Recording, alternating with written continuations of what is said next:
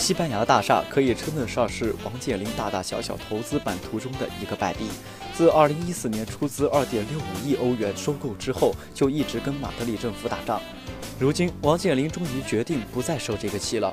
6月2日，万达酒店发展发布会公告，公司已出售了西班牙大厦的全部股权。万达是在2014年2月份收购的西班牙大厦，当时他们花费了2.65亿欧元拿下了这座马德里的地标性建筑。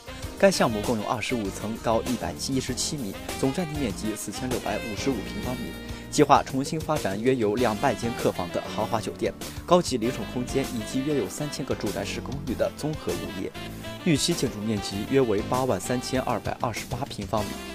收购之后，万达出于安全考虑，希望完全拆毁大厦，一砖一瓦重建的要求，但该提议在马德里新上任的市长那里得到了否决。之后，双方就陷入了长达两年的拉锯战。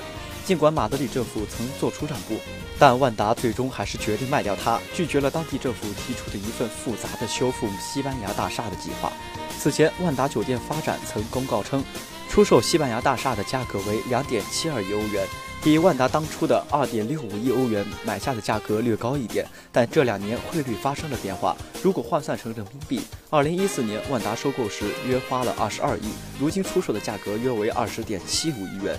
若该部分资产以人民币来估算，那么意味着王健林亏损了近两亿元。不过网友纷纷表示，对于健林爸爸来说，区区两亿并不算什么，定两个小目标就回来了。